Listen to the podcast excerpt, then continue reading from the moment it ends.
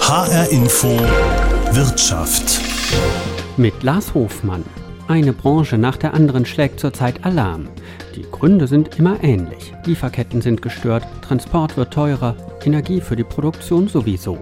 Das reicht von der Chemieindustrie bis hin zu Bäckern. Und ein Problem haben alle gemeinsam. Die Kunden kaufen weniger, weil auch sie von der Situation betroffen sind. All das geht bis hin zum Abfall bzw. Schrott.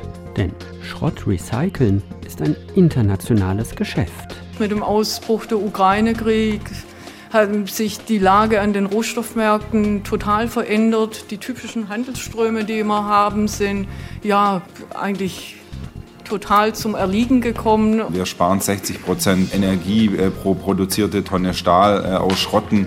Bei Edelstählen und bei Aluminium wird es nochmal deutlich mehr. Ja, Im Aluminium sind es 90 Prozent Energieersparnis. Aber ich glaube, dass wir in eine Rezession reinrutschen, die wir noch nicht gekannt haben in der Form, wenn wir die Energiekrise nicht in den Griff bekommen. Also wir sehen ja, wie viele Stahlwerke im Moment die Öfen stilllegen, weniger produzieren, Investitionen zurückgestellt haben. Die machen das hauptsächlich, weil es zu teuer ist zu produzieren. Das haben Schrotthändler bei der Jahrestagung der Stahlrecycler in Darmstadt erzählt. Ich wollte wissen, welche Probleme es beim Recyceln oder der Kreislaufwirtschaft in der aktuellen Krise gibt. Nicht nur beim Schrott, aber eben auch beim Schrott. Deshalb habe ich mich mit Dieter Scholz getroffen. Er ist Schrotthändler.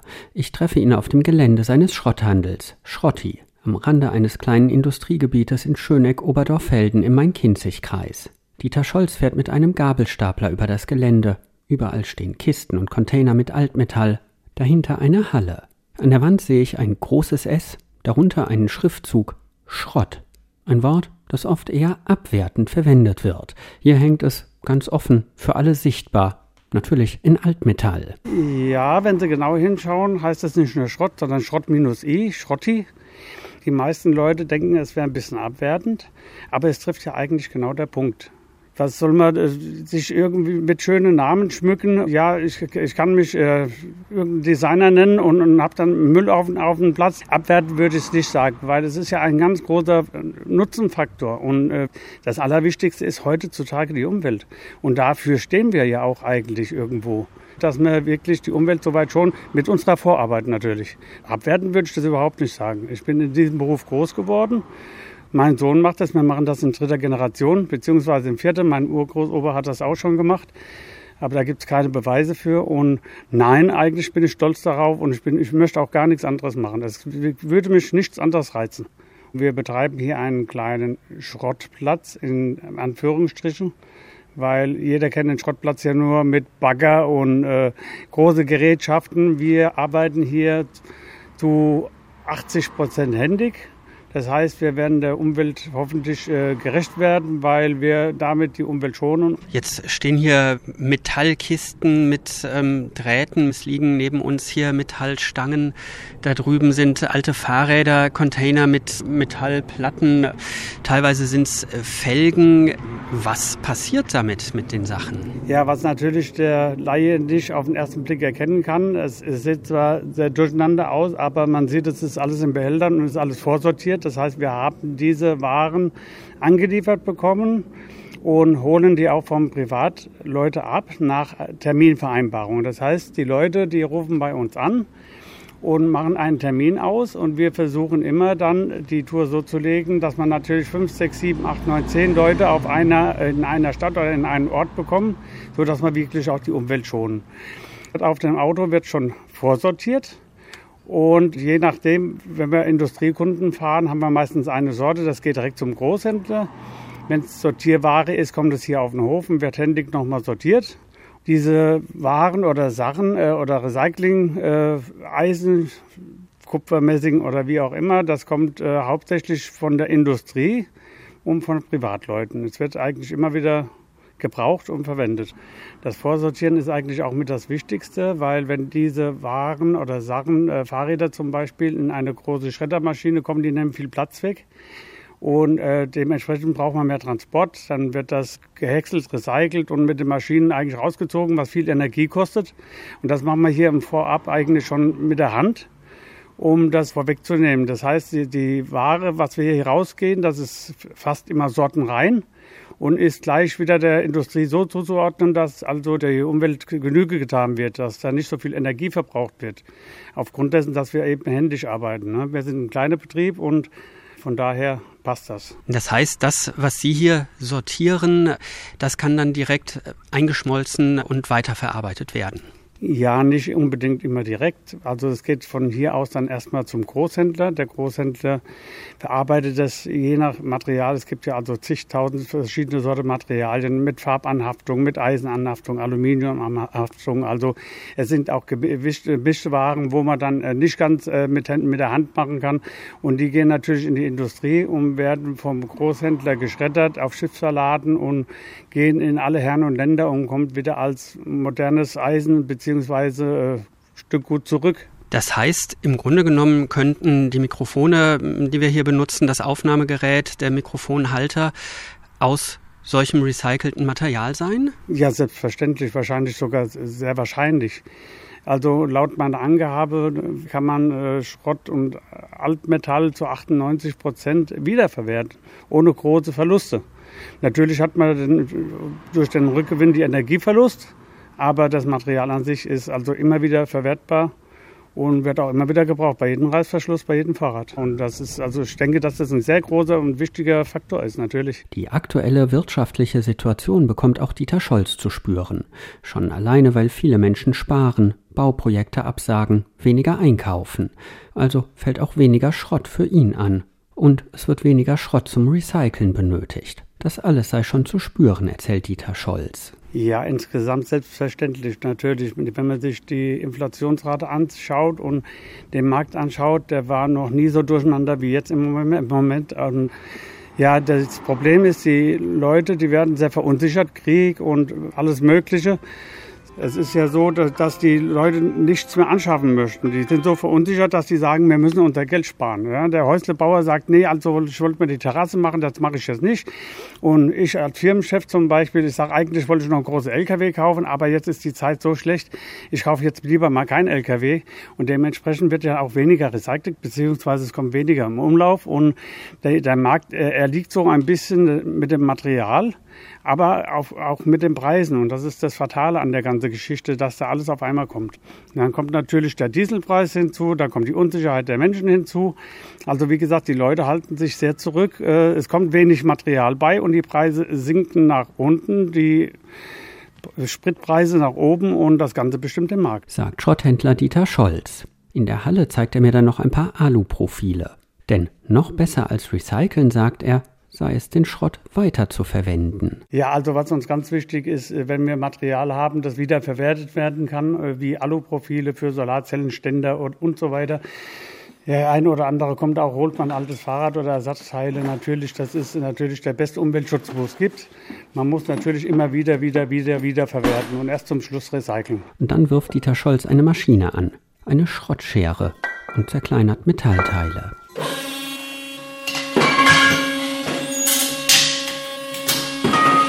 Mir ist schon hier bei Schrotti in Schöneck-Oberdarfelden klar geworden, dass es ein weltweites Geschäft mit Metallen, den Produkten daraus, dem Schrott und dem Recyceln ist. Und wenn in diesem globalen Kreislauf irgendetwas gestört ist, ist das eben auch bei einem kleinen Familienbetrieb wie dem von Dieter Scholz zu spüren. Was Dieter Scholz im Kleinen macht, machen viele andere im Großen. Deshalb bin ich nach Darmstadt gefahren, zur Jahrestagung der Stahlrecycler. Verbandspräsident Andreas Schwenter beschreibt die Situation in der Stahlbranche. Es werde schlicht weniger Stahl produziert, heißt auch weniger Schrott recycelt. Also wir sehen ja, wie viele Stahlwerke im Moment die Öfen stilllegen, weniger produzieren, Investitionen zurückgestellt haben. Und die machen das nicht, weil sie vielleicht keine Aufträge haben. Natürlich ist das weniger geworden, aber die machen das hauptsächlich, weil es zu teuer ist zu produzieren. Äh, ich habe mal letztes Jahr gesagt, ich befürchte, die Stahlwerke werden pro Tonne 40 Euro mehr für ein für die Energie ausgeben müssen. Wir sind jetzt, glaube ich, bei über 400 Euro, wo die mehr ausgeben müssen pro Tonne für die Energie. Und das ist einfach ein Punkt, der nicht mehr händelbar ist. Und das ist so der Punkt. Also ich habe da wirklich äh, große Sorgen. Ich bin ja äh, traditionell positiv immer eingestellt und ich glaube auch, dass unsere Branche das schafft. Aber ich glaube, dass wir in eine Rezession reinrutschen, die wir noch nicht gekannt haben in der Form, wenn wir die Energiekrise nicht in den Griff bekommen. Andreas Schwenter hofft und glaubt, dass es ein vorübergehendes Problem für diese Form der Kreislaufwirtschaft ist. Angesichts der Energiekrise und Ressourcenknappheit auch langfristig ein enorm wichtiges Thema. Davon ist auch Schrotthändler Ralf Wager überzeugt. Er ist Geschäftsführer von Carge Recycling, einem Betrieb in Plochingen am Neckar. Also das ist eine, äh, ganz wichtig. Ja? Also wenn wir jetzt äh, Deutschland angucken, Deutschland ist der Pro-Kopf-Verbrauch an Stahl bei ca. 500 Kilo.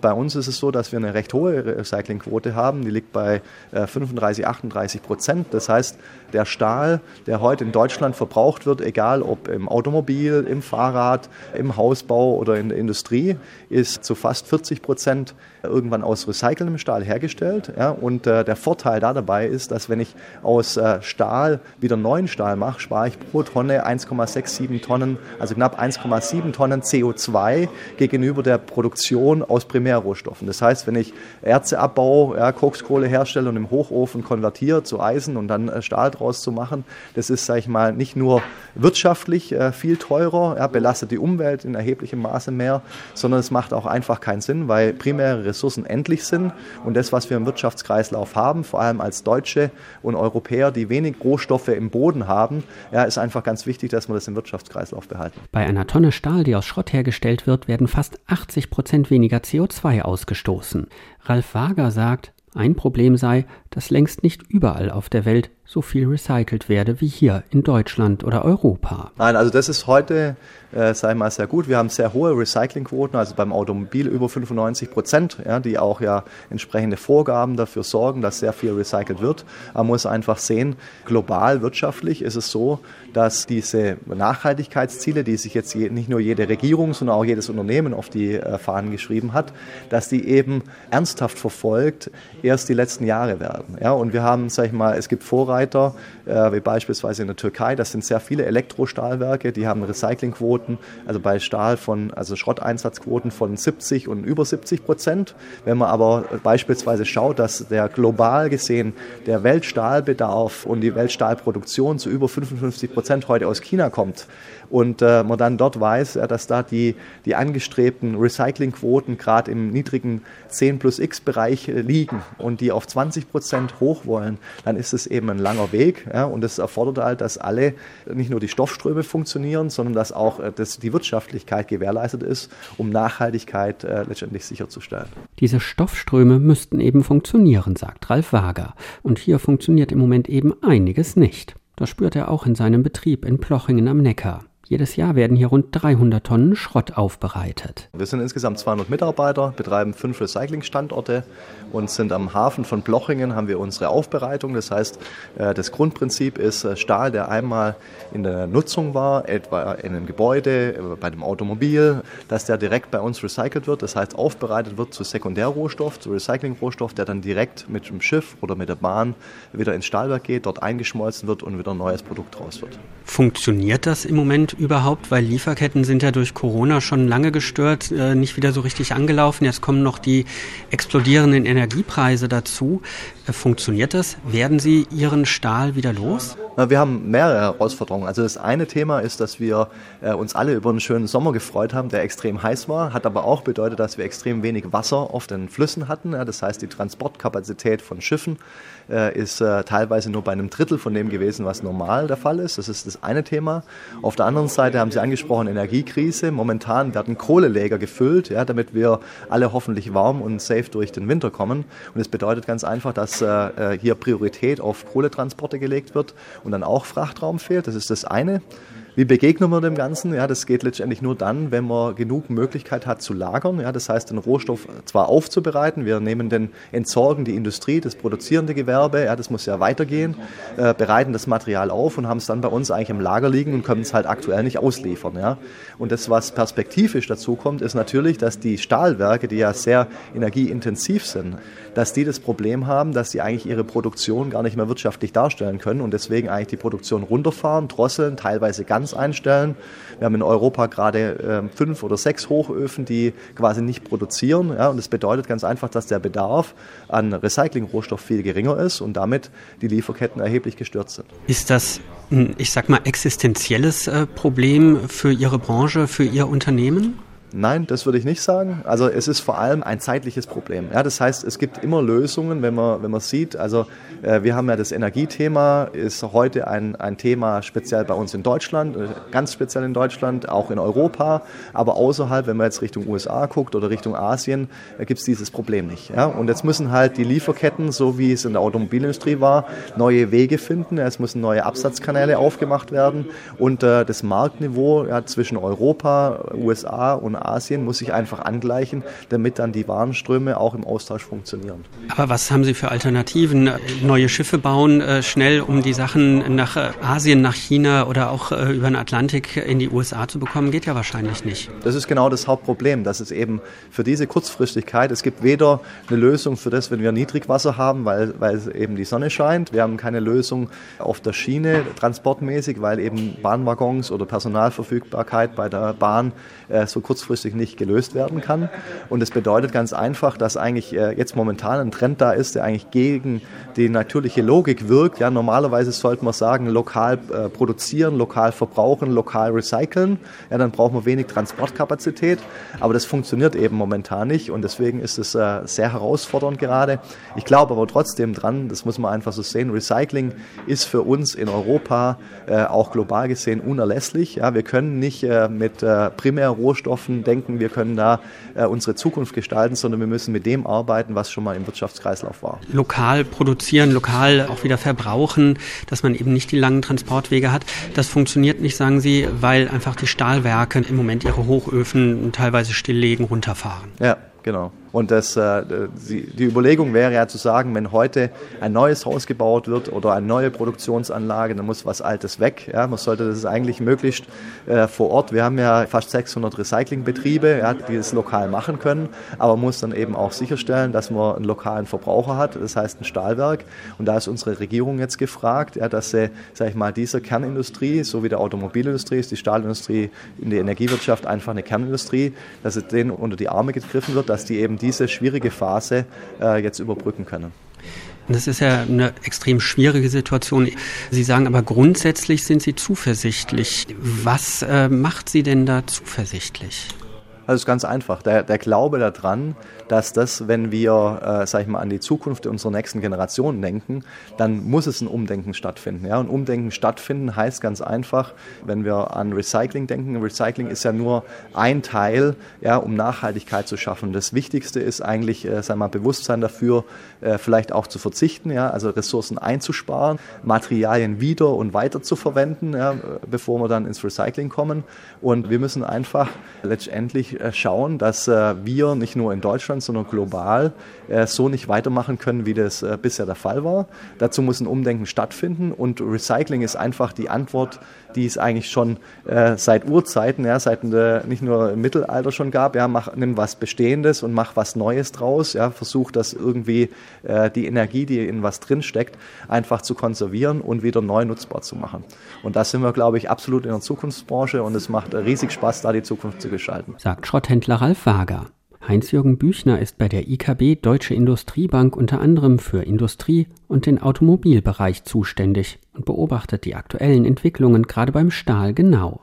Er hat den Stahlrecyclern in Darmstadt nahegelegt, in Zukunft ihren Schrott noch besser zu sortieren, aufzubereiten, damit dann noch hochwertigerer Stahl hergestellt werden könne. Denn Heinz-Jürgen Büchner ist davon überzeugt, dass die Anforderungen der Stahlindustrie an ihre Rohstoffe in den nächsten Jahren noch steigen werden, auch weil hier immer mehr Energie eingespart werden müsse. Er sagt, die aktuellen Probleme seien vorübergehend und dass die Stahlrecycler jetzt vor allem durchhalten müssten. Das Gute ist, der Stahlschrott, der im Moment anfällt, der wird, wenn er auch nicht heute direkt im gleichen Maße benötigt, wird er in den nächsten Wochen dann benötigt und der landet nicht auf einer Deponie, das kann man sich auch nicht leisten. Der kann beliebig auf dem Kreislauf geführt werden. Das ist die gute Botschaft. Das ist ein Rohstoff, der jederzeit wiederverwendet wird, wieder eingesetzt wird. Und deshalb stört mich auch manchmal der Ausdruck Sekundärrohstoff. Das ist landläufig ja immer so ein bisschen negativ, das hört sich nach zweitklassig an. Nein, das ist ein Recycling-Rohstoff, der die gleichen Eigenschaften wie Primärrohstoff hat, nur geringeren Energieverbrauch in der Aufbereitung erfordert. Jetzt haben Sie aber auch äh, der Branche, ich sag mal, ins Stammbuch hier geschrieben, Sie können nicht einfach da sitzen und so weitermachen wie bisher. Sie müssen auch investieren, Sie müssen sich verändern. Was muss da ähm, hier noch passieren? Zurzeit geht ja noch ein gewisser Teil von Schrott aus der EU raus. Das sind ungefähr 20 Millionen Tonnen die in Länder mit relativ einfacher Aufbereitungs- oder Stahlproduktionstechnologie versenkt werden. In allen voran die Türkei, aber auch Ägypten, Pakistan. Und wir werden in den nächsten Jahren auch hier eine Nachfrage noch nach höherwertig aufbereiteten Stahlschrott zu bekommen. Der muss eben feiner aufbereitet, feiner sortiert werden. Das geht aber auch mit vernünftigen Investitionen. Und dann bleibt das hier im Land und das wird auch die hiesige Stahlindustrie einfordern. Die werden auch dafür entsprechende Preise zahlen müssen. Wird im Moment schon der ganze Stahl recycelt, ähm, der möglich ist hier, oder äh, verschwindet da im Moment auch noch zu viel und man könnte auch noch mehr recyceln? Also das, was hier im Inland bleibt, das verschwindet nicht, das wird recycelt, was geht.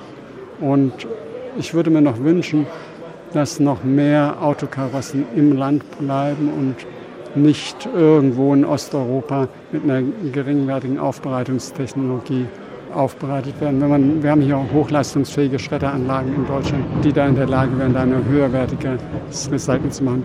Da holen sie ja dann aus dem Automobil nicht nur Stahl raus, sondern auch äh, NE-Metalle, Aluminium, Kupfer äh, bis hin zu einigen Edelmetallen. Das heißt, von Schrott äh, zu sprechen, widerstrebt Ihnen eigentlich? Ja, sagt Marktbeobachter Heinz-Jürgen Büchner von der IKB, Deutsche Industriebank. Experten sagen, gerade bei Edelmetallen oder seltenen Erden müssten die Recyclingquoten auch in Deutschland noch deutlich steigen. Oft sind es Wertstoffe, die in kleinen Mengen zum Beispiel in Smartphones oder alten Handys stecken. Schrott ist also durchaus ein großes Geschäft, das aber auch wichtig für die Umwelt sein kann wenn eben recycelt wird. Aber das gilt ja auch für andere Materialien, vom Papier bis zum Plastik. Deshalb habe ich mich mit jemandem verabredet, der sich hier auskennt. Michael Kern, Geschäftsführer des Witzenhausen-Instituts in Nordhessen, befasst sich seit Jahren mit dem Thema Abfall, Materialkreisläufe, Recycling, Kreislaufwirtschaft. Hallo, Herr Kern. Ja, hallo, Herr Hofmann. Herr Kern, ähm, mit Blick jetzt auf die aktuelle wirtschaftliche Situation, die im Grunde genommen ja jeden Privat, aber auch alle Unternehmen, nicht nur hier in Deutschland, sondern rund um den Globus ähm, trifft. Wenn man sich mal diese Geschichte mit dem Recyceln, äh, mit der Kreislaufwirtschaft anguckt, das ist ja wirklich ein globales Geschäft teilweise, auch mit dem Stahl, der wird um die Erde verschickt, der Schrott wird um die Erde ähm, verschickt, ähm, hat da im Moment diese Kreislaufwirtschaft sowas wie einen Kreislaufkollaps bekommen? Es ist in vielen Bereichen deutlich schwieriger geworden, weil natürlich auch die erfassten Wertstoffe in den Stoffkreislauf zurückgeführt werden müssen. Und dies geht eigentlich nur, wenn man die entsprechenden Märkte hat. Äh, und wir stellen natürlich fest, dass gerade in den energieintensiven Produktionsweisen, wie beispielsweise auch im Moment ganz dramatisch im Bereich Papier, die eben sehr viel Energie brauchen, eben aufgrund der hohen Energiepreise ihre Produktion einstellen, weil sie nicht mehr konkurrenzfähig sind. Das heißt natürlich auch, dass man keine Recycling Produkte mehr einsetzen kann. Das heißt, hier auch die Papierindustrie ist beispielsweise sehr stark am Klagen, dass man hier vor dem Kollaps steht, weil eben kein Altpapier in der Form mehr nachgefragt wird und ähnlicherweise ist ja auch bei Stahl oder bei anderen Produkten, sodass man hier natürlich auch irgendwie das Gleichgewicht der verschiedenen Stoffströme, um die im Kreislauf fahren zu können, natürlich wahren muss, damit dies dann auch fortgeführt werden kann, weil man kann sich vorstellen, wenn man jetzt Strukturen kaputt gehen lässt, dass es ganz, ganz schwer sein wird, diese wieder aufzubauen.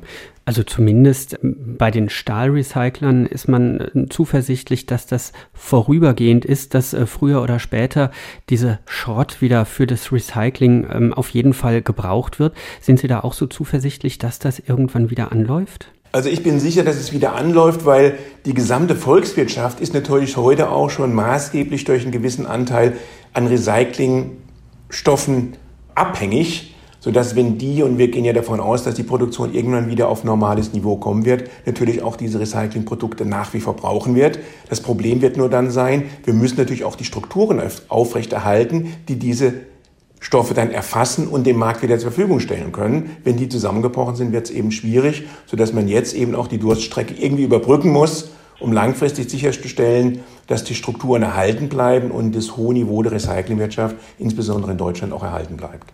Das sind ja teilweise wirklich globale Geschäfte beim Papier, beim Stahl, beim Holz ist es teilweise ja so. Es gibt ja aber auch ganz lokalen Müll, der anfällt. Ich habe natürlich auch schon mal ein Fahrrad ähm, weggebracht zum Recyceln, aber im Alltag ähm, ist es ja bei uns dann eben doch das Papier, der Hausmüll, der ähm, Verpackungsmüll, der äh, Biomüll. Wie läuft das denn da? Funktioniert da das Recyceln? Weil ähm, auch da ist ja immer wieder zu hören, dass teilweise der Verpackungsmüll verbrannt wird und gar nicht recycelt wird. Also ich sag mal, ich gucke immer am liebsten in die Restmülltonne rein, was ist da noch drin? Und dann kann ich abschätzen, wie groß sind eigentlich noch die Potenziale, die wir nicht erschlossen haben. Wir hatten ja eben von Altmetallen gesprochen. Eine bundesweite Analyse des Restabfallaufkommens hat deutlich gemacht, dass ungefähr 2% noch Altmetalle im Restmüll sind, sprich 2,6 Kilogramm, vergleichsweise wenig, sodass man sieht, dass zumindest beim Bürger relativ wenig Metall dann über den Restmüll entsorgt wird, sondern im Regelfall eben auch die Metalle, die anfallen, dann eben da dem Wertstoffhof angedient werden, sodass, sag ich mal, aus Sicht des Bürgers eigentlich im Bereich Altmetalle das ganz gut funktioniert.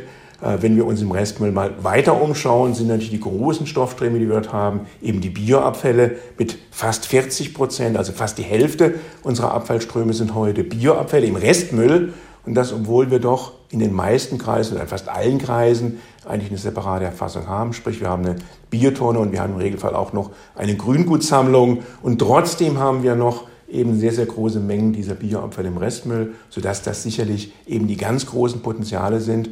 Und da kann der Bürger oder die Bürgerin relativ einfach was eigentlich tun, um hier eben ökologisch besser zu sein, Energie zu sparen, Ressourcen zu sparen und damit natürlich sowohl für die Klimawirtschaft als auch für die Ressourcenwirtschaft einen guten Dienst erweisen.